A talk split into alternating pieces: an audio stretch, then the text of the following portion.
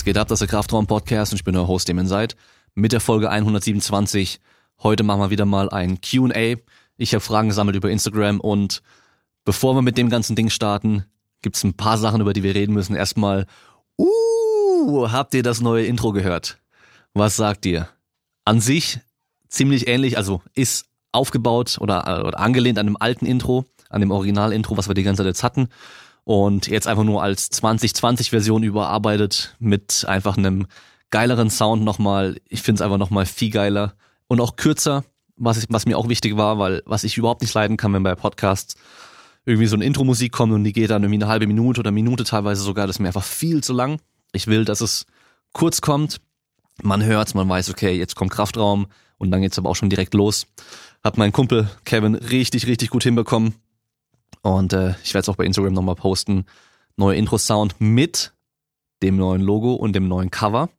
Also es hat sich heute jetzt alles geändert. Und zwar ähm, hatte ich ja den ähm, von Skriptorium Berlin, äh, ist ein Tätowierstudio und da gibt's den den Adam, ähm, äh, Theos One heißt er auf Instagram und der ist äh, vor allem auf Kalligrafie spezialisiert und hatte auch so eine ja, so eine Website und eine Gruppierung irgendwie weltweit mit Kalligrafie-Experten und äh, der hat, den habe ich, hab ich gefunden gehabt und ich fand die ganzen Sachen, die er gemacht hat, richtig, richtig geil und ich stehe eh auf das ganze Kram, auf diese, ja, auf diese Schriftarten und so weiter, dieses äh, gotische Blackletter-Zeug äh, und äh, habe ihn kontaktiert, weil er halt auch schon viele Logos und so gemacht hat und jetzt haben wir das innerhalb von ein paar Monaten hinbekommen, das so zu machen.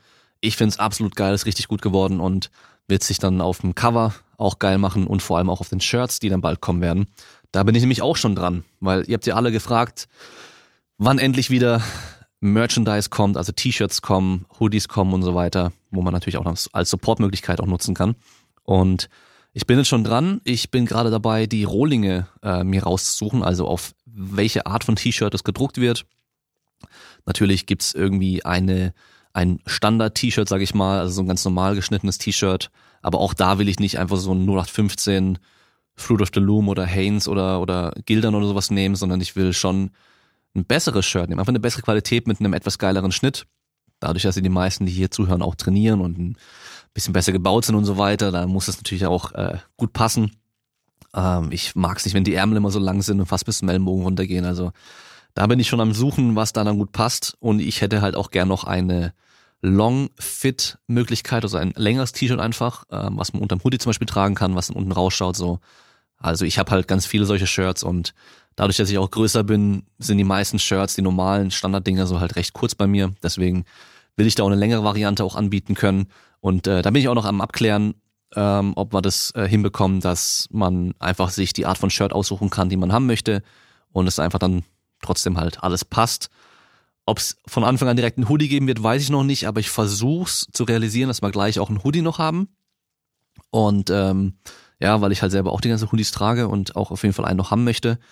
Äh, diesmal wird's auch alles nicht über Spreadshirt laufen, also nicht so, ja, von der Druckqualität her nicht so gut und ähm, vom, vom Stoff an sich her auch nicht so gut und so weiter, sondern wirklich ähm, professionell drucken lassen von einer großen Druckerei, die das dann auch richtig professionell machen und äh, dann auch keine Etiketten drin hat, sondern halt richtig auch Größe, alles drum und dran hinten reingedruckt und so weiter mit dem Logo nochmal und so. Also das wird dann auch richtig geil, also überhaupt nicht vergleichbar mit dem, was es davor gab, sondern richtig gute Qualität.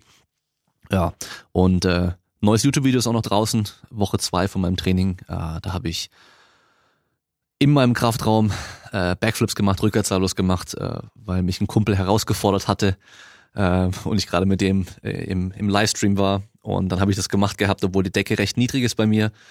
Könnt ihr euch da auch anschauen. Ich habe es, glaube ich, aber auch bei Instagram gepostet gehabt. Und äh, sonst natürlich Training. Ich habe da im Video erzählt, warum ich diese ähm, New Age äh, 6D, was weiß ich, wie die Dinge heißen, Beißschiene beim Training benutze. Und ähm, ja, noch ein paar andere Sachen auch noch erzählt gehabt. Dann gibt's für alle Patreon-Supporter äh, ein Video, eine halbe Stunde ungefähr, über die Abmahnung von Coach Cecil, die ich bekommen hatte letztes Jahr. Wie das Ganze abgelaufen ist, der, der ganze Verlauf und so weiter, ähm, erkläre ich alles und äh, was am Schluss bei rauskam und so weiter. Aber nur für die Patreon-Supporter, weil ich möchte einfach nicht, dass das Video jetzt von zigtausenden Leuten gesehen wird, weil es natürlich immer so ein heikles und kontroverses Thema, ähm, über solche Geschichten auch zu sprechen, ähm, weil man da einfach nochmal mehr Stress bekommen könnte. Ja, dann können sie wieder mit dem Anwalt kommen und so weiter. Äh, ich gehe davon aus, so wie ich es gemacht habe, ist alles in Ordnung und äh, da kann man nichts dagegen sagen, aber trotzdem habe ich keinen Bock, dass es einfach jetzt irgendwie die Runde macht, auch wenn aktuell gerade Coach Cecil es mal wieder geschafft hat, sogar von der CD, von CDF ähm, irgendwie äh, ein Artikel, dass ein Artikel geschrieben wurde von, der, von ZDF aus und äh, da jetzt alle drüber gesprochen haben und YouTube die Videos von ihm gelöscht hat zum Coronavirus und Amazon die ganzen Produkte für ihn gelöscht hat und er es aber so hindreht, als hätte er sie freiwillig weggenommen, weil er möchte gar kein Geld verdienen, er möchte nur den Menschen helfen.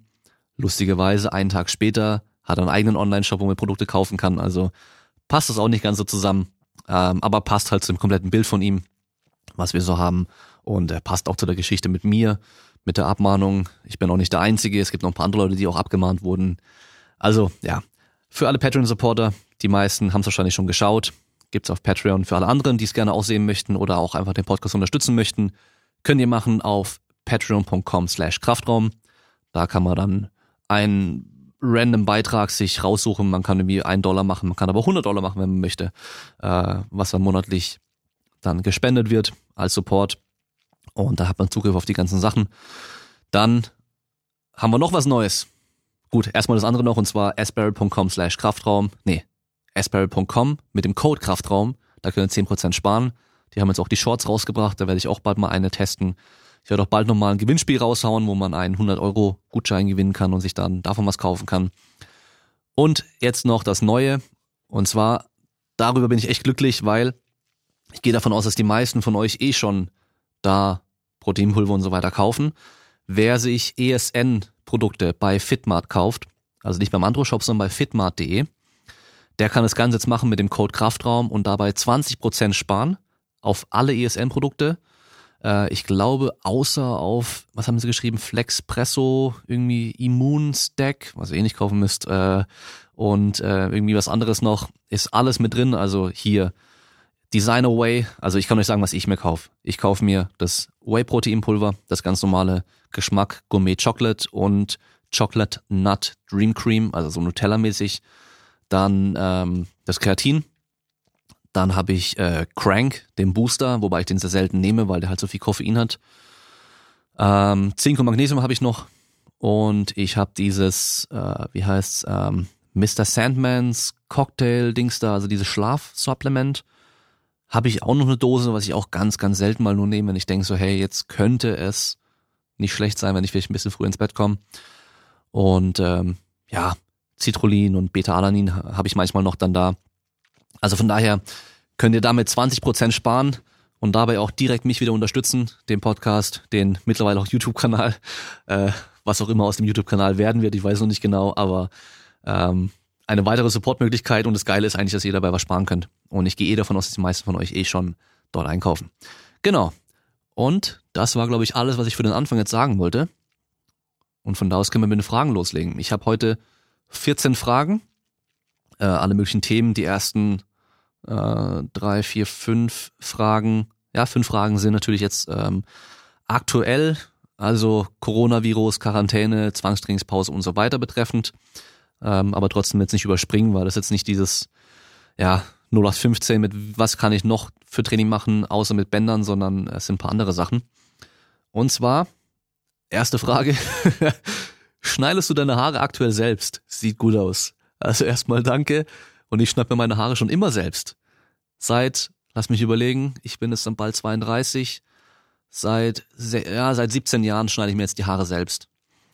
Gut, äh, zehn Jahre davon waren eigentlich immer halt nur Glatze rasieren. Das heißt, da gehört nicht viel mit äh, dazu.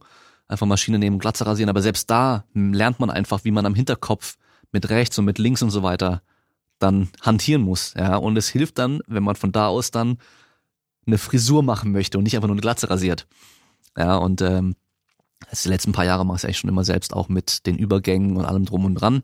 Ich war ein paar Mal beim ja, beim Friseur oder beim Barbershop und war jedes Mal nicht 100% zufrieden und teilweise war es teuer, teilweise war es super billig. Also hier bei mir in der Umgebung kosten irgendwie 8 Euro die Männerhaarschnitte. Also wirklich, das ist super, super billig. Man zahlt auch direkt einfach einen Zehner mit Trinkgeld und so weiter. 10 Euro ist trotzdem nix. Aber ich hock dann da, erstmal muss ich warten Und dann hocke ich noch eine halbe Stunde dann da, während der mir dann, dann die an den Haaren irgendwie rumschneidet. Und jedes Mal war ich nicht ganz zufrieden. So, dann denke ich mir, komm, in der Zeit wäre ich schon längst selbst fertig gewesen, kann mir dabei in Ruhe noch einen Podcast anhören und ähm, kann es genauso machen, wie ich will. Und wenn es dann nicht geil war, dann bin ich halt selber schuld, aber ich habe auch nichts dafür gezahlt. ja. Und ähm, ich fand die Frage jetzt eigentlich an sich ziemlich unnötig, aber was halt gut war an der Frage und vor allem meine Antwort dann auch ist, dieses, man sollte immer vorbereitet sein, dass man Sachen auch irgendwie alleine machen kann. Ja, also man weiß ja nie, was passiert. Also jetzt, aktuelle Situation ist ein best, das beste Beispiel. Ich kann mir selbst die Haare schneiden und ich kann weiterhin trainieren, weil ich halt schon immer eine Trainingsmöglichkeit hatte, eine eigene. Sei es in meiner Garage, sei es im Keller, sei es in der Wohnung oder halt hier in meiner eigenen Halle. Aber ich habe halt schon immer eine Möglichkeit gehabt zu trainieren. Das heißt, egal was passiert, egal ob die Fitnessstudios schließen, egal ob ich aus dem Fitnessstudio rausgeworfen werde oder ob was weiß ich was passiert, ich kann immer bei mir in meinem eigenen Ding trainieren. Und ich bin nicht auf andere angewiesen. Und das ist eigentlich so ein Ding, was ich halt immer schon irgendwie auch wichtig fand und auch gut fand. Ich habe zwar auch zwischendurch in Fitnessstudios trainiert, aber es macht halt trotzdem immer Sinn, dass man die Möglichkeit hat, die Ausweichmöglichkeit. Und zum Beispiel Nico, hat sich jetzt im Keller auch ähm, seinen Kraftraum eingerichtet. Er hat äh, ist eine Squat Rack von mir, hat noch ein anderes kleines Rack. Er hat äh, jetzt zwei Hantelstangen, er hat genug Gewichte, er hat eine Bank. Also er hat jetzt alles, was man braucht, um grundlegendes Krafttraining zu machen. Er hat noch Medizinbälle und so weiter. Also er kann eigentlich alles machen. Und er möchte zwar in Zukunft, wenn wir wieder zusammen trainieren können und so weiter, nicht sein komplettes Training da machen, aber wenn er zum Beispiel unterwegs war, wenn er irgendwie ähm, einen Vortrag halten musste irgendwo oder irgendwo, es war irgendwas und er kommt halt spät nach Hause, dann kann er halt bei sich noch trainieren und muss nicht noch zum OSP in Kraftraum fahren oder zu mir fahren, sondern er kann halt noch schnell sein Training machen. Oder wir können noch mal planen, wenn wir sagen, hey, okay, komm, äh, wir machen zwei Einheiten die Woche, die du bei dir zu Hause machen kannst, dass einfach den Fahrtweg dir sparst, wenn du eh nicht zum OSP fahren musst, zum Stoßen oder so weiter. Ja, das sind alles Sachen, die halt einfach praktisch sind. Klar, man braucht den Platz, man braucht das Geld und so weiter, aber es ist eine einmalige Investition und das Zeug verliert ja auch nicht unbedingt an Wert. Ja, also natürlich ein bisschen am Wert, aber es ist ja nicht so, dass man danach dann äh, das Geld nicht mehr hat. Und es war auch so ein Punkt bei YouTube zu meinem mein Video über die Garage habe ich ja so einen Clickbait-Titel gemacht, irgendwie 8000 Euro in der Garage, Home Gym Tour. Und äh, voll viele halt irgendwie gemeint so, boah, voll teuer. Und ähm, das Ding ist, man braucht ja nicht so viel Geld ausgeben. Man kann ja für ein paar hundert Euro sich was Gutes einrichten, mit dem man eigentlich alles machen kann. Und bei mir war das halt ein langfristiger Prozess über mehrere Jahre, also eigentlich über, über zehn Jahre, glaube ich. Hab ich das Zeug angesammelt, dann teilweise verkauft und wieder was anderes gekauft und so weiter. Dann auch gebraucht, gekauft oder weniger gezahlt, alles mögliche. Aber Grundwert von dem, was da drin stand, waren halt eben 8000 Euro. Und viele haben mal geschrieben so, ja, für das Geld hättest du auch einfach ins Fitnessstudio gehen können und alle möglichen Maschinen und Sauna, alles drum und dran benutzen können. Theoretisch ja, aber wenn ich dann aufhöre damit, dann habe ich keine weitere Trainingsmöglichkeit. Ich habe die jetzt bei mir für immer, weil ich habe mein Equipment einfach für immer, wenn ich möchte. Und ich könnte mein Equipment auch verkaufen und auch ein paar tausend Euro dafür bekommen. Das heißt, ich habe jetzt halt auch nicht wirklich das Geld direkt gezahlt und ich habe das dann einfach auch nicht mehr, sondern ich habe halt einfach für immer irgendwas. Entweder ich kann es wieder verkaufen, bekomme Geld oder ich habe halt Equipment. Ja. Aber um die Frage zu beantworten, ja, ich schneide meine Haare selbst und äh, sieht gut aus. So, naja, den Bart lasse ich aktuell gerade wachsen und äh, schauen wir mal, wie das in ein paar Wochen aussieht. Äh, Bartwuchs ist bei mir nicht so krass. Ich habe ein paar Löcher. Mal schauen, wenn die Haare länger werden, ob es da ein bisschen besser aussieht. Aber auf jeden Fall die Haare oben gut geschnitten. Aber der Bart sieht aus wie bei einem Assi. Aber schauen wir mal, wie es in Zukunft dann aussieht. So, nächste Frage. Wie nach der Trainingspause wieder einsteigen? Also das war so eine Frage, die kam jetzt bei dem Q&A direkt schon öfters, aber ich habe ich auch so schon ein paar Mal bekommen. Ähm, also generell, ich würde nicht von einer Trainingspause reden, weil aktuell jeder macht noch irgendwas. Jeder, der hier zuhört, ist noch am Trainieren. Ihr macht zu Hause irgendwas. Ihr geht raus und macht noch irgendwas. Ihr seid nicht einfach nur zu Hause und macht gar nichts. Also auch wenn ihr Powerlifter seid oder Gewichtheber seid und ihr macht jetzt zu Hause nur Liegestützen und Kniebeugen einbeinig ohne Gewicht, es ist besser als nix. Ja, von daher ist es keine komplette Trainingspause. Ähm, wie du danach wieder einsteigst, ist im Endeffekt dir überlassen. Ich meine, klar, du wirst ein bisschen Detraining haben und du wirst natürlich jetzt erstmal am Anfang vom Trainingsumfang her nicht so belastbar sein. Und deswegen kannst du eigentlich auch wieder einsteigen wie so ein Anfänger, der komplett neu einsteigt. Das heißt, mach erstmal Ganzkörpereinheiten zwei, dreimal die Woche, ganz locker, zwei, drei Sätze nur von jeder Übung. Und dann fang wirklich ganz, ganz, ganz easy an. Die erste Woche würde ich überhaupt gar nichts groß planen mit wie viel Wiederholung du machst und wie viele Reps in Reserve du machst und so weiter, weil es wird jede Einheit erstmal wieder voll viel besser werden, von Einheit zu Einheit. Das heißt, mach einfach ein paar lockere Kniebeugen, mach ein bisschen lockeres Bankdrücken, mach ein bisschen lockeres Kreuzheben, paar Klimmzüge, ein bisschen Schulterdrücken und nach zwei, drei Wochen bist du wieder fit genug und kannst wieder Vollgas mit einer Trainingsplanung anfangen. Ja. Ähm, musst aber halt echt nur bedenken, dass dein Trainingsumfang am Anfang auf jeden Fall ein bisschen niedriger sein wird, weil du einfach nicht so viel Belastung abkannst, weil das einfach halt fehlt, weil die Gewohnheit dazu auch fehlt.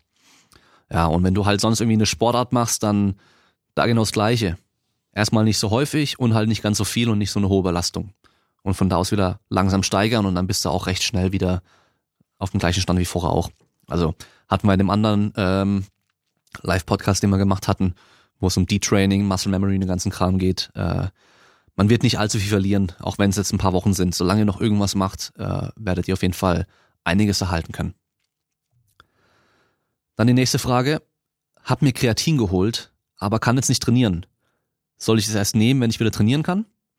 Und nee, da kannst du eigentlich direkt mit anfangen. Also Kreatin hat einmal für den Muskelschutz, also Muskelerhalt, eine, eine positive Wirkung.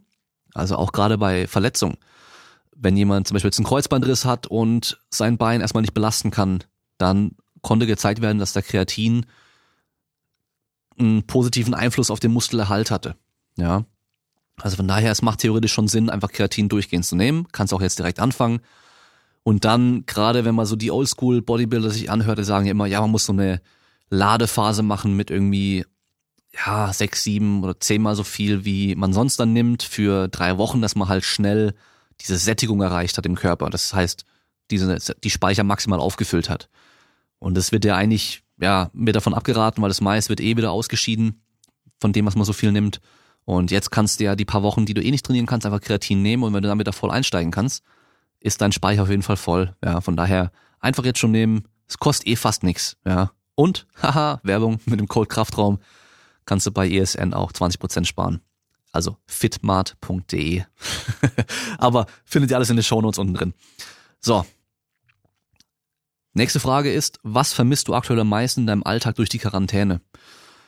Aber ah, ich muss zugeben, mein Alltag hat sich gar nicht so krass verändert. Die einzige große Änderung bei mir ist halt, dass ich äh, nicht mehr zum OSP fahre und nicht mit Nico in Person trainiere und nicht mit der Mannschaft trainiere.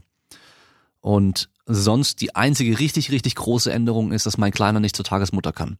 Und das heißt, dass meine Freundin und ich uns wieder abwechseln müssen und halt schauen müssen, wer ihn halt wann nimmt, weil sie halt auch noch ganz normal arbeitet in Teilzeit und ähm, deswegen haben wir aktuell eigentlich weniger Zeit als sonst weil normalerweise, ja, kann man ihn zur Tagesmutter bringen unter der Woche und dann, ja, können beide gleichzeitig arbeiten. Das geht jetzt halt aktuell nicht. Und das ist so das Größte, was eigentlich fehlt, sag ich mal. Und ähm, was für, für den Kleinen halt blöd ist, dass er halt nicht mit anderen Kindern spielen kann. Das ist so eigentlich richtig blöd und ja, da müssen wir jetzt halt auch echt hinten dran sein, dass wir richtig viel mit ihm machen, mich, uns viel mit ihm beschäftigen und so, äh, viel rausgehen und das machen wir auch, dass der halt einfach dann jetzt irgendwie nicht so ich meine, der wird jetzt bald zwei nächsten Monat, dass der halt jetzt da nicht irgendwie so eine Lücke hat, weil er halt ein paar Wochen oder ein paar Monate sogar nicht Kontakt mit anderen Kindern hat. ist natürlich schade und auch nicht, auch nicht so geil, aber ja, kann man jetzt nichts machen und muss man halt durch und das Beste draus machen. Und dann noch die letzte Corona-Frage. Denkst du, dass die ganzen Shutdown-Länder bei den Olympischen Spielen 2021 einen großen Nachteil haben werden? Ähm, ich kann mir vorstellen, in ein paar Sportarten natürlich schon. Also Sportarten, Mannschaftssportarten zum Beispiel, wo man Kontakt mit anderen hat. Weil zum Beispiel jetzt äh, in Stuttgart oder hier in Baden-Württemberg dürfen jetzt Mannschaften wieder zusammen trainieren, dürfen wieder, also Profimannschaften dürfen wieder Training machen, aber müssen halt Mindestabstand anhalten. Und auch nur Gruppen bis fünf Leute, wenn ich mir nicht, äh, wenn ich mich nicht täusche. Das heißt halt, klar, ein Fußball, eine Fußballmannschaft, die kann es schon irgendwelche Passübungen machen, kann irgendwelches Zeug machen, aber du kannst halt keinen Kontakt am, also am Mann machen und äh, ja, die ganzen Kampfsportarten, die können es halt auch nicht wirklich miteinander trainieren und so weiter. Das heißt, da wird man schon einen Nachteil haben, aber sonst, was ich mitbekomme von allen Athleten, die ich kenne, es sind alle noch am Trainieren. Es haben alle irgendwie eine Möglichkeit oder einen Weg gefunden, noch zu trainieren. Das heißt, sei es, dass die Sprinter irgendwie draußen jetzt im Wald irgendwelche Läufe machen und die, die, die Weitspringer genauso, dass die halt im Wald ihre, ihre Sprungläufe und Zeug machen. Das funktioniert. Nico stößt von einem Feldweg aus in, in, äh, in Feld rein. Ja, oder halt bei sich im Keller hat er eine, eine Hallenkugel, die er gegen die Wand stoßen kann, gegen eine Matte. Ähm, Kraftraum hat er sich auch eingerichtet und auch alle anderen, die ich kenne, haben irgendwo eine Möglichkeit, Krafttraining zu machen. Ja, und auch da wieder, es ist immer gut, was zu haben, dass man im Notfall einfach die Möglichkeit hat, dass man was machen kann. Und sei es, dass ihr einfach nur einen Satz Kurzhanteln habt, die man halt bis 30 Kilo von mir aus beladen kann.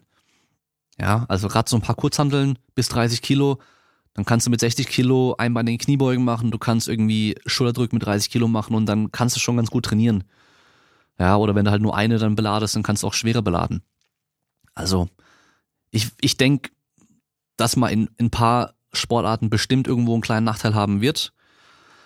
Aber ich habe zum Beispiel ähm, auf Instagram, den habe ich in der Türkei kennengelernt, äh, einen Hammerwerfer, den Ashraf aus Katar. Also der ist ursprünglich Ägypter, aber lebt jetzt in Katar und ist dort äh, startet für Katar. Ähm, ist auch ziemlich erfolgreich als Hammerwerfer. Und der hat auch Shut, äh, Shutdown. Also das heißt, der ist auch zu Hause und muss halt zu Hause irgendwie überbrücken, ja. Und ich sehe halt einfach, dass er zu Hause halt seine Liegestützen macht und keine Ahnung was macht, aber er macht halt irgendwas. Ja, also es sind irgendwie, es sind einfach alle Länder betroffen. Und klar kann ich mir vorstellen, dass manche Länder da bestimmt beim Sport auch irgendwie ein bisschen, bisschen lockerer sind und halt ihre Athleten einfach in Quarantäne einsperren und halt im Trainingslager einsperren und die einfach da halt sind und trainieren. Ähm, aber ja, wenn man überlegt, eine Trainingskarriere von einem Sportler ist in der Regel nicht ein paar Wochen oder ein, zwei, drei Jahre, sondern sind ja, ist ja lebenslänglich im Endeffekt. Das heißt, die trainieren schon seit sie fünf, sechs Jahre alt sind, sind jetzt irgendwie 20, 25 und ähm, da machen ein paar Monate keinen krassen Unterschied. Ja, auch wenn es nicht optimal ist, aber es sind alle betroffen. Also es wird sich bestimmt irgendwo auswirken, aber jetzt müssen wir es besser draus machen und einfach abwarten und sehen, wie es sich entwickelt und dann nächstes Jahr im Olympischen Spielen auch mal sehen, wie es dann sein wird. Ja. Wird aber auf jeden Fall spannend. So. Es geht weiter. Wie haben sich deine Kraftwerte trotz inkonsequentem Training entwickelt? Ja, ich weiß jetzt nicht ganz, wie ich die Frage verstehen soll. Also, ähm, ob es darum geht, wie ich mich wirklich entwickelt habe, von wohin bis wohin, also mit was ich angefangen habe und wo ich jetzt aktuell stehe und so weiter. Oder wie das halt funktionieren kann, dass ich trotz inkonsequentem Training mich verbessern konnte. Und ähm, das passt eigentlich zu dem, was ich davor gesagt habe. Ich trainiere jetzt halt doch auch schon viele Jahre und auch wenn ich da zwischendurch mal Phasen hatte, wo ich nicht so viel trainiert habe oder nicht planmäßig trainiert habe oder halt seltener trainiert habe und so, dann habe ich trotzdem irgendwie trainiert. Ich habe immer trainiert in irgendeiner Art und Weise. Und ähm, klar bin ich nicht so gut oder so stark oder so sonst irgendwas, wie ich sein könnte, wenn ich die ganze Zeit richtig krass trainiert hätte und fokussiert und richtig hart am Ball geblieben wäre und so. Ähm, aber es gibt halt Sachen in meinem Leben, die sind einfach wichtiger. Ich bin halt kein Profisportler. Und ähm, deswegen gibt es da Sachen, die sind wichtiger. Und dann ist es halt auch so. Ja, also von daher, ich habe einfach immer trainiert und ja, über die Jahre hinweg, dann weiß man auch, was man machen muss, um halt besser zu werden. So ist einfach die Erfahrung auch. Und so krass ist es ja auch nicht, dass ich sage, hey, ähm, so Kraftwerte kann man nur erreichen, wenn man halt irgendwie richtig lange, richtig konsequent und richtig hart trainiert, sondern das sind Sachen, die kann man einfach gut schaffen, wenn man halt einigermaßen gescheit trainiert und am Ball bleibt so. Einigermaßen, ja. Aber wer, wer weiß, wo ich stehen könnte, wenn ich jetzt halt schon die ganzen Jahre irgendwie richtig krass geplant und konsequent und so weiter, weiter trainiert hätte. Aber, ja. So, wir machen mal weiter. Ist umsetzen. Ich habe in Klammern geschrieben Cleans und Power Cleans eine typische Athletiktrainingübung. Auf was kommt es damit an? Äh, auf was kommt es an, damit es Sinn macht und was sind deine Erfahrungen damit? Also eine typische Übung ist es schon, würde ich sagen, weil man sie halt recht häufig sieht. Also gerade so Power Cleans oder halt auf Deutsch Stand umsetzen sieht man recht häufig. Also oder halt auch andere Gewichtheberübungen. Ähm, da kann man sich jetzt gerade nochmal die letzte Folge mit Jonas anhören, die wir aufgenommen haben wo es ja gerade darum ging, dass man halt früher einfach gesehen hat, hey, Gewichtheber springen hoch, deswegen machen wir jetzt Gewichtheber, damit wir hoch springen können. Aber ganz so einfach ist es halt nicht. Ähm, Dann, auf was es ankommt, damit Sinn macht, dann, ja, also es kommt erstmal drauf an, hast du schon mal so eine grundlegende Kraftbasis, hast du eine ausreichend gute Technik. Das ist ein wichtiger Punkt, ausreichend gut. Das heißt, ein Gewichtheber wird immer mehr umsetzen können als jemand, der kein Gewichtheben macht, weil seine Technik besser ist, auch wenn er an sich vielleicht gar nicht stärker ist. Rein vom Potenzial her, was seine Muskulatur ähm, generieren kann an Kraft. Das ist halt eine technische Komponente und für einen Athleten, der einfach nur irgendwie explosiver, schneller und so weiter werden möchte, da muss es nur eine ausreichend gute Technik sein, dass er sich nicht verletzt und aber halt trotzdem auch zielführend damit trainieren kann. Das heißt, so dass er halt auch wirklich dann in die Streckung zum Beispiel reinarbeitet, ja, und auch explosiv arbeitet und halt eben nicht irgendwie richtig rumkackt mit einer absolut beschissenen Technik, sich gar nicht wirklich streckt bei der Bewegung und dann halt mehr mit so einem Power Reverse Curl arbeitet als mit wirklich einem Umsetzen. Ähm, und dann meine eigene Erfahrung, also ich habe selber in der Garage das auch ganz, ganz früher mal so probiert gehabt mit dem Umsetzen und mit dem Reißen, weil ich halt auch gesehen hatte, hey, die ganzen Gewichtheber springen alle richtig krass hoch, ich will das auch können und alle sagen, man muss Gewichtheben machen, um hoch zu springen. Äh, technisch, naja, überhaupt nicht gut. Ausreichend bestimmt. Ähm, aber ja, es ist halt, ich bin selber kein Fan davon. Also was heißt kein Fan davon? Ich bin halt jemand, der sich nie extrem mit Gewichthebertechnik und Didaktik befasst hat. Das heißt, mir geht es jetzt nicht darum zu lernen, wie kann ich es jemandem gut beibringen, ähm, weil ich es gar nicht möchte. Weil ich halt denke, dass man in diesen zwei, drei Monaten, wo, wo man, die man teilweise braucht, um jemandem das irgendwie ausreichend gut beizubringen, einfach auch schon Sachen trainieren kann, die halt effektiver sind in dem Zeitraum. Auch langfristig effektiver sind. Und da gibt es auch ein paar Untersuchungen. Da hat man zum Beispiel Sprungkniebeugen oder gerade so Sprünge mit einer Trapper oder einfach nur den High Pull, also dieses ähm, Anreißen verglichen. Also Anreißen ist einfach nur, dass man Stange greift und eigentlich die Bewegung macht wie bei beim Umsetzen oder Reißen auch, nur aber halt am Schluss die Hantel nicht über Kopf nimmt oder halt ähm, auf die Schultern setzt, sondern einfach nur die Schultern und Ellenbogen so weit hochzieht, wie es geht. Sowas wie so ein Shrug, so ein Power Shrug von mir aus macht. Und man hat halt gesehen, dass man bei all diesen anderen Übungen mehr Power generiert als bei diesen Gewichtheberübungen. Gerade wenn die Technik nicht so gut ist, weil man halt dann schon immer an dieses Umsetzen oder an dieses Reißen und Untertauchen denkt und deswegen gar nicht so weit in die Streckung reinarbeitet. Ja, von daher ähm, gibt für mich einfachere Möglichkeiten als Gewichtheben und die ähnlichen Übungen, dass ich die einfach gar nicht mit meinen Leuten mache. Ja. Es reicht von meinem Wissen und Verständnis her, um jetzt irgendwie einen Leichtathleten, der das eh schon macht, einigermaßen zu korrigieren, dass ich sage so, okay, der macht jetzt keine katastrophal schlechte Technik, sondern die ist ausreichend gut, dafür reicht's. Dafür habe ich mich ausreichend gut damit äh, beschäftigt, aber ein Gewichtheber im Gewichtheben coachen würde ich niemals machen können. Also technisch. Keine Chance. Null Chance. Ja. Nächste Frage. Wie kann ein Muskel vertikale Kraft generieren, wenn er nur horizontal verläuft? Ähm, ich weiß nicht, warum oder woher die Frage jetzt genau kommt, äh, aus welchem Zusammenhang oder aus welchem Hintergrund. Äh, ich könnte mir zum Beispiel vorstellen, dass es da um den Gluteus geht, Gluteus maximus, also den großen Gesäßmuskel, der relativ horizontal verläuft, wenn man den Menschen in der Ruheposition dastehen sieht, ähm, der aber zum Beispiel bei einem Sprung auch relevant ist und involviert ist. Also ein Sprung ist eine vertikale Bewegung.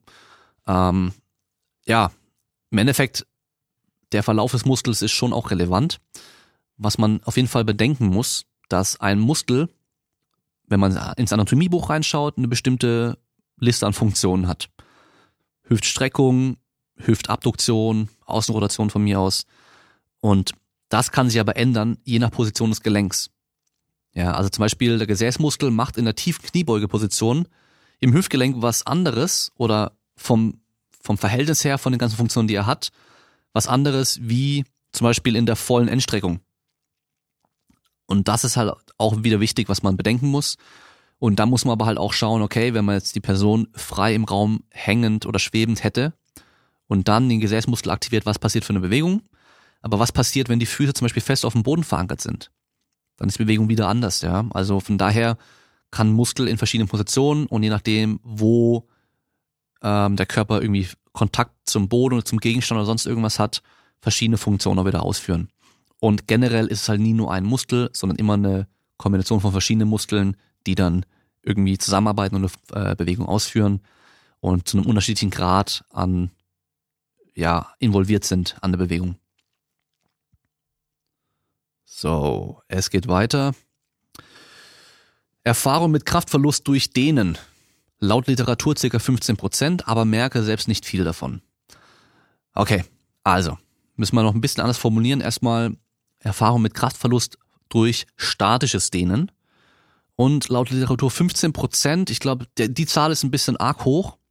Also man soll ein, ein Power-Defizit und also nicht, nicht wirklich Kraft, vor allem nicht Maximalkraft, sondern eher halt Schnellkraft und Power.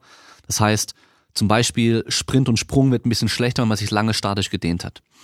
Und da muss man aber auch wieder sagen, die Untersuchungen, die da gemacht wurden, da dehnt man sich recht lange, zum Beispiel zwei Minuten am Stück.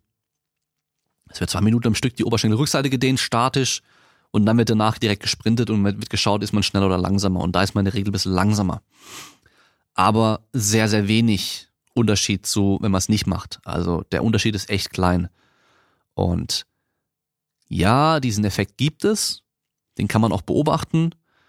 Deswegen wurde auch damals gesagt, oh, statisches Dehnen vor dem Training, totaler Schwachsinn oder vor dem Sport darf man nicht machen. Man wird langsamer und schwächer und bla bla bla. Ist für den breiten Sportler überhaupt nicht relevant. Die Unterschiede merkt ihr wahrscheinlich gar nicht dass natürlich ein Topsprinter vor einem Wettkampf sich direkt vor dem Start nicht stundenlang statisch stehen sollte, ist auch klar. Was aber auch noch ganz wichtig ist, dieser Effekt hält nur eine bestimmte Zeit an. Man spricht so von 15 Minuten ungefähr, danach ist man wieder auf dem Stand wieder vor, auch auf der Baseline, sag ich mal. Was man aber auch machen kann, oder auch beobachtet hat schon, wenn man sich zum Beispiel lange statisch dehnt und dann eben schlechter ist in diesen schnellkräftigen Sachen, aber direkt danach was Dynamisches macht, kann man viel schneller wieder auf die Baseline kommen. Das heißt, du kannst, wenn du möchtest, wenn du dich damit gut fühlst oder weil du den Bewegungsradius brauchst, dich direkt vor deinem Training, vor deinem Sport statisch dehnen, auch richtig lange von mir aus. Und danach aber noch ein dynamisches Warm-up machen, dich vorbereiten auf die Sportart und dann merkst du nichts mehr davon. Ja? Und wer sich 10, 20 Sekunden statisch stehen, wird auch nicht viel davon merken, sondern man muss hier wirklich minutenlang sich dehnen, dass da auch der Effekt eintritt. Also von daher keine Angst vor statischem Dehnen, aber überlegt, warum machst du es? Für was brauchst du es? Welchen Effekt willst du damit erreichen? Erreichst du den auch wirklich damit? Und falls ja, falls es Sinn macht, dann mach's. Falls es keinen Sinn macht, dann brauchst du es auch nicht machen. Dann die nächste Frage. Trainiere meinen zwölfjährigen Sohn mit einem Ganzkörper-Zirkeltraining. Muss ich was beachten? Ähm, zwölf Jahre alt, da würde ich sagen, geh darauf ein, was ihm Spaß macht. Also erstmal, dass er wirklich Spaß dran hat, weil es soll nicht so eine Situation kommen, dass er denkt so, boah, ich mache das jetzt nur, weil mein Papa das möchte, dass ich es mache und ich will es eigentlich gar nicht, mein Papa zwingt mich dazu, sondern er will Bock drauf haben, er soll Bock drauf haben, das zu machen und auch mit Papa zusammen das zu machen. Und wenn er zum Beispiel halt gerne dicke Arme haben möchte, dann mach halt auch wirklich Bizeps Curls und Trizeps Strecken und so Zeug einfach auch rein und erklär ihm nicht, ja, Klimmzüge und Push-Ups und sowas, die trainieren auch die Arme, sondern lass ihn es machen. Auch von mir ist nach deinem Zirkel, ja. Weil es ist einfach wichtig, dass er halt auch dran bleibt.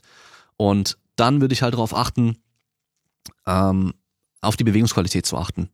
Ja, also von mir aus wirklich hier drauf zu achten, dass die Bewegungen schön sauber sind und das Gewicht gar nicht so relevant ist. Der ist zwölf Jahre alt. Ja, wenn er jetzt nicht wirklich schon im Sport stark involviert ist und irgendwie man davon ausgeht, er wird Profisportler oder sowas, dann steht Spaß im Vordergrund, Gesundheit im Vordergrund und da ihm einfach beibringen, saubere Bewegungen auszuführen, aber gleichzeitig ihm auch keine Angst davor zu machen, dass es falsche Bewegungen gäbe, sondern halt einfach nur darauf achten, dass er halt versteht, okay, wenn ich zum Beispiel jetzt hier irgendwelche Sprünge mache, sollten meine Knie bei der Landung nicht zusammenschlagen.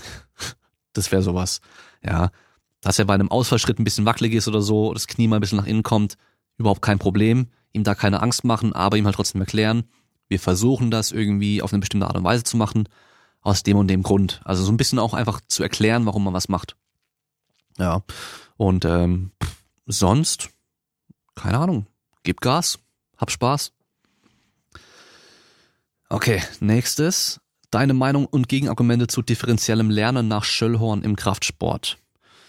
Ähm, ich muss zugeben, ich musste erst nachschauen, was differenzielles Lernen nochmal war, weil es schon Ewigkeiten her, dass ich mal davon gehört hatte. Und ähm, es geht darum, dass Bewegungen so unterschiedlich auch immer sind, auch wenn sie optisch von außen gleich aussehen, dass man auch teilweise extra mal die Fehler trainieren sollte und so weiter. Und ich würde generell keine Fehler trainieren. Ich sehe da keinen Sinn dahinter. Also ihr könnt mich gerne aufklären, was der Sinn dahinter sein soll, dass man falsche Bewegungen, auch wenn es sie vielleicht an sich gar nicht gibt, aber je nach Sportart gibt es halt doch auch Falschbewegungen oder ineffektive Bewegungen ähm, speziell zu trainieren. Und dadurch, dass wir eh eine Bewegung, auch wenn wir sie tausendmal machen und sie optisch von außen grob gesehen gleich aussieht, doch nie gleich ist, brauchen wir auch nicht irgendwelche extra Varianten trainieren, dass die halt irgendwie extra anders sein sollte, mit einem extra anderen Stand und so weiter, weil der ist eh immer unterschiedlich. Ja, also was man jetzt auch schon ein paar Mal gesehen hat, war zum Beispiel, dass Leute Ausfallschritte machen, jedes Mal den Fuß in eine andere, auf eine andere Position extra stellen. Extra. Damit keine Bewegung gleich bleibt. Aber hey, es gibt eh keine gleichen Bewegungen, die sind immer anders. Da brauche ich nicht extra den Fuß woanders hinstellen, sondern mach einfach deine Ausfallschritte. Ja, also es geht hier beim, man muss einfach wieder bedenken, warum machen wir Krafttraining? Und in der Regel fürs, für, für den Sport machen wir Krafttraining, um Muskel stärker zu machen und Muskelmasse aufzubauen und nicht um irgendwelche besonderen Bewegungen zu trainieren in der Regel. Ja, und deswegen macht ein Krafttraining so, wie es am effektivsten ist. Und ähm, lass mich überlegen, irgendwas hatte ich dazu noch im Kopf, ich bin mir jetzt aber gerade nicht mehr ganz sicher, ich komme nicht mehr drauf. Ähm, ja, also, wie gesagt, ich sehe den Sinn dahinter nicht so ganz dass man irgendwie Fehlerbilder trainieren sollte und so weiter, sondern, ach genau, jetzt fällt es mir ein. Ähm, der Spruch Perfect Practice makes perfect. Den hört man auch immer wieder. Ja, ja, nee, nicht Übung macht den Meister, sondern perfekte Übung macht den Meister. Aber das Problem ist, wenn ich als Anfänger jetzt komme zum Ballett. Ich komme jetzt als Anfänger zum Ballett. Ich fange jetzt mit Ballett an und ich möchte jetzt perfekt üben. Und ich möchte ja das perfekte Plié machen, um das auch perfekt zu üben. Dann kann ich das als Anfänger gar nicht. Ich kann nicht perfekt üben, weil mir fehlt ja die Übung, dass ich es überhaupt einigermaßen gut ausführen kann. Das heißt, ich werde von Anfang an immer auch Fehler machen. Also allein schon auch deswegen wieder. Das ist, glaube ich, so ein Punkt, da braucht man sich einfach nicht groß Gedanken drüber machen, sondern einfach, einfach trainieren und gut ist, ja. Ob es da jetzt um motorisches Lernen geht und Didaktik und so weiter, weiß ich gar nicht genau. Ähm, aber von daher, von dem, was ich jetzt da so verstanden habe, als ich ganz grob nur angeschaut hatte, was es war, äh, keine Ahnung, ob das jetzt groß Sinn macht. Äh, wie gesagt, Fehlerbilder speziell trainieren würde ich nicht machen. Ich sehe den Sinn dahinter einfach nicht. Dann die nächste Frage. Wenn der untere Rücken beim Kreuzheben der limitierende Faktor ist, einfach weiter heben oder Assistenzübungen einbauen. Ähm, erstmal überlegen oder müssen wir erstmal nachfragen, warum machst du Kreuzheben? Und bei dem Fragesteller weiß ich, er macht Kreuzheben einfach allgemein als Krafttraining für seine Sportart, für Brazilian Jiu-Jitsu. Okay? Und da machen wir in der Regel Kreuzheben, um die Hüftstreckung zu stärken und den Rücken zu stärken. Also wenn da der Unterrücken dein limitierender Faktor ist, dein schwächstes Glied ist, dann wird er natürlich auch stark belastet durch Kreuzheben. Und du erreichst genau das damit, was du auch erreichen möchtest, nämlich den Rücken stärker zu machen. Von daher passt, kannst du einfach weitermachen. Ähm, wenn du jetzt Powerlifting machst, dann könnte es natürlich Sinn machen, noch extra Übungen für den Rücken zu machen. Da muss man wieder überlegen, wenn der eh schon limitierende Faktor ist, dann kriegt er am meisten Training ab durch mein Kreuzheben und wird stark am meisten belastet, relativ gesehen. Und dann müssen wir schauen, wie viel Belastung hält er insgesamt aus. Wenn ich den halt durch meine Kniebeugen und mein Kreuzheben mehrmals die Woche da so stark belastet, dass der eh schon kaum mit herkommt mit der Erholung und mit der Anpassung, dann noch extra Rückentraining reinzuhauen ohne Ende, könnte kontraproduktiv sein. Ja, also von daher muss man einfach ein bisschen überlegen, warum macht man die Übung und äh, was ist das Ziel davon und dann halt auch überlegen, wie sieht dein Training aus und äh, könnte es Sinn machen, hier noch mehr Übungen extra zu nehmen oder eine andere Ausführung vielleicht. Also man könnte natürlich auch sagen, hey, mein konventionelles Kreuzheben ist von der, Bewe von der Bewegung her so krass rückenlastig, dass es immer mein limitierender Faktor sein wird und ich könnte auf äh, Sumo wechseln, also in den breiten Stand und mit den Armen zwischen den Beinen greifen. Dadurch geht's mehr auf die Hüfte und auf die Beine und ich stehe aufrechter, habe dafür einen besseren Hebel auf dem Rücken und nicht mehr ganz so rückenlastig. wenn es darum geht, maximal viel Gewicht zu heben, wie beim Kraft-3-Kampf. Aber wenn es gar nicht der Fall ist, dann kannst du halt eine von den Varianten machen, die einfach, auf die du Bock hast und die das erreicht, was du erreichen möchtest. Wenn es halt eben unteren Rückenstärken ist, dann kannst du natürlich Kreuz immer einfach weitermachen.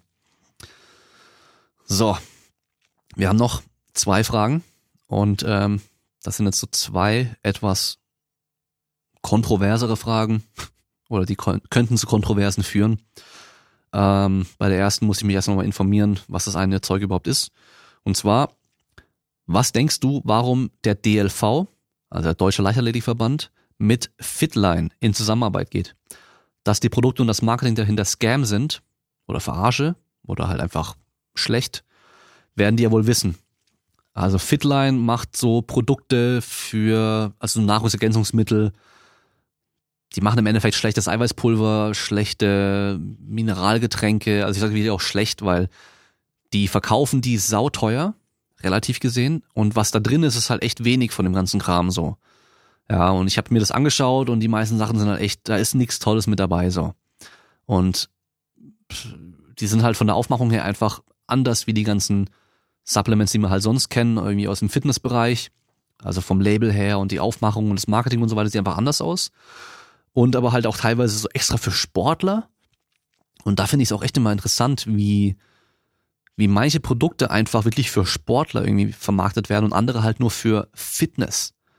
Und wie das einfach sehr unterschiedlich ist. Und dann halt Sportler teilweise diese ganzen Fitness-Sachen gar nicht sehen, gar nicht kennen und halt denken, das wäre was für Pumper und ähm, dann irgendwie für Sportler vermarktete Sachen dann sich kaufen.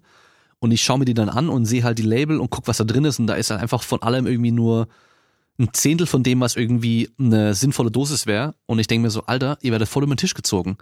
Aber ihr denkt halt, es wäre für Sportler speziell und ähm, dann sind sie auch getestet, okay, das ist natürlich gut, aber halt unglaublich teuer dafür. Und diese Fitline-Sachen, die habe ich auch wirklich schon mal am OSP auch gesehen ich habe die, stand halt im Schrank äh, von irgendeinem Athleten so ein Shake mit der Dose nebendran und habe gemeint so, ähm, habe halt gefragt, ob es ihm gehört und ja, ja und ich so, kann ich mir mal angucken. Schau ich mir halt an, irgendwie steht halt irgendwie so drauf so Energy Drink und im Endeffekt waren da halt so ein paar Mineralstoffe drin und sonst halt nix. Und für mich ist Energy Drink halt immer Koffein im Endeffekt, ja. Ähm, ja, dass der DLV mit denen arbeitet, habe ich keine Ahnung, wusste ich nicht. Und ähm, was man da vielleicht sagen kann, ist das halt oftmals bei Verbänden, bei Vereinen, bei großen Firmen und generell allem, wo halt viele Leute irgendwie involviert sind und viele Leute auch arbeiten und entscheiden, oftmals die Entscheider nicht die Leute sind, die wirklich Ahnung von den Sachen speziell haben. Ja. Und teilweise läuft es einfach, über Connections. Dann heißt es, okay, hey, wir brauchen irgendwie jemanden, der uns Supplements, wir brauchen einen Supplement-Sponsor oder eine Kooperation mit einem Supplement-Hersteller. Und dann gibt's halt vielleicht einen in der Firma, der halt da jemanden kennt oder der das halt kennt und aber auch keinen Durchblick hat und das halt dann deswegen vorschlägt und okay, nehmen wir das. Sieht, die Webseite sieht gut aus von mir aus, auch wenn sie vielleicht keine Ahnung haben, was drin ist. Und ich meine, genauso kann man halt auch sagen, warum machen die was mit Neuroathletik? Warum macht der Fußballverband was mit Neuroathletik? Weil da kann man genauso sagen, ist genauso Scam und nix ähm, äh, evidenzbasiertes und nichts Bewiesenes, dass es funktioniert und so weiter, aber trotzdem holen die ja dieses Neuroathletik da rein. Ähm, ist halt, wird halt nicht jemand gefragt, der Ahnung hat, sondern einfach der Entscheider entscheidet es einfach und denkt halt, das könnte gut sein, so. So stelle ich mir das vor. Ich weiß es nicht. Ja. Und dass die Sachen Scam sind, die Produkte und das Marketing, das wissen die vielleicht ja auch nicht. Also jeder, der halt ein bisschen, bisschen sich mit dem Thema befasst, kommt ja recht schnell drauf, dass die Sachen vielleicht jetzt nicht die geilsten sind und echt sauteuer sind, dafür, was es halt, äh, was drin ist. Aber wie gesagt, meistens hat man auch keine Zeit dafür, sich in jedes Thema einzuarbeiten und nimmt einfach irgendwas. Und damit kommen wir zur letzten Frage. Was hältst du von Wolfgang Unsöld und der Biosignature-Methode? Also erstmal, was ich persönlich von Wolfgang Unsöld als Person halte, ist eigentlich mal komplett scheißegal. Ähm, wir sollten eher davon reden, was halte ich von IPSI, falls man so ausspricht, also sein, sein Institut, Your Personal Strength Institute. Ähm, und ich muss ja dazu sagen, ich bin ja hier in Stuttgart und die sitzen auch hier in Stuttgart. Das heißt, ich habe da auch immer wieder über andere auch direkten Kontakt teilweise. Also jetzt nicht direkt Kontakt mit Wolfgang Unselt oder äh, seinem Institut an sich, aber mit Leuten, die mit ihm Kontakt haben und auch Connections haben und auch teilweise Hintergrundinformationen haben, sage ich mal. So, mehr will ich dazu eigentlich auch gar nicht sagen. Also erstmal generell, ich bin kein Fan. Dieses ganze Biosignature und auch diese ganze Trainingsphilosophie dahinter, von was ich so mitbekomme, ist halt sehr, sehr stark, oder damals vor allem, ganz am Anfang auf jeden Fall direkt von Charles Poliquin und dem Poliquin Institute äh, beeinflusst. Und Biosignature ist einfach Quatsch, müssen wir einfach so sagen. Es hormonbasierte Körperfettmessung ist einfach Quatsch. Man kann durch eine Körperfalten, eine Hautfaltendickenmessung keine Hormonwerte bestimmen. Es ist einfach Quatsch. Ja, und andersrum, dadurch, dass man bei bestimmten Erkrankungen irgendwelche Hormone ganz viel oder ganz niedrig hat und dabei beobachten kann, dass irgendwie eine bestimmte Hautfalte dick oder dünn ist, im Verhältnis zu normalen Menschen, ist keine, ist keine Kausalität, sondern eine Korrelation. Und hat überhaupt nicht zu bedeuten, dass beim gesunden Menschen auch so ist. Ja, also das ist sehr, sehr, sehr schwammig, worauf es basiert erstmal. Und es gibt zu Charles Poliquin ein paar schöne Artikel. Äh, es gibt zum Beispiel von Brad Contreras, das heißt Grill the Guru. ähm, und es gibt ein paar andere auch. Man kann einfach mal Charles, also Poliquin Kritik eingeben, Biosignature Kritik eingeben äh, bei Google und sich mal die ganzen Artikel da anschauen. Die sind alle eigentlich englischsprachig und man wird recht schnell feststellen, dass die wissenschaftliche Basis von dem ganzen Kram überhaupt nicht unterstützt, was da behauptet wird. Und ähm, alles, was ich an Training sehe, ist sehr kompliziert, unnötig kompliziert, was Ernährung betrifft auch und äh, teilweise sehr extrem.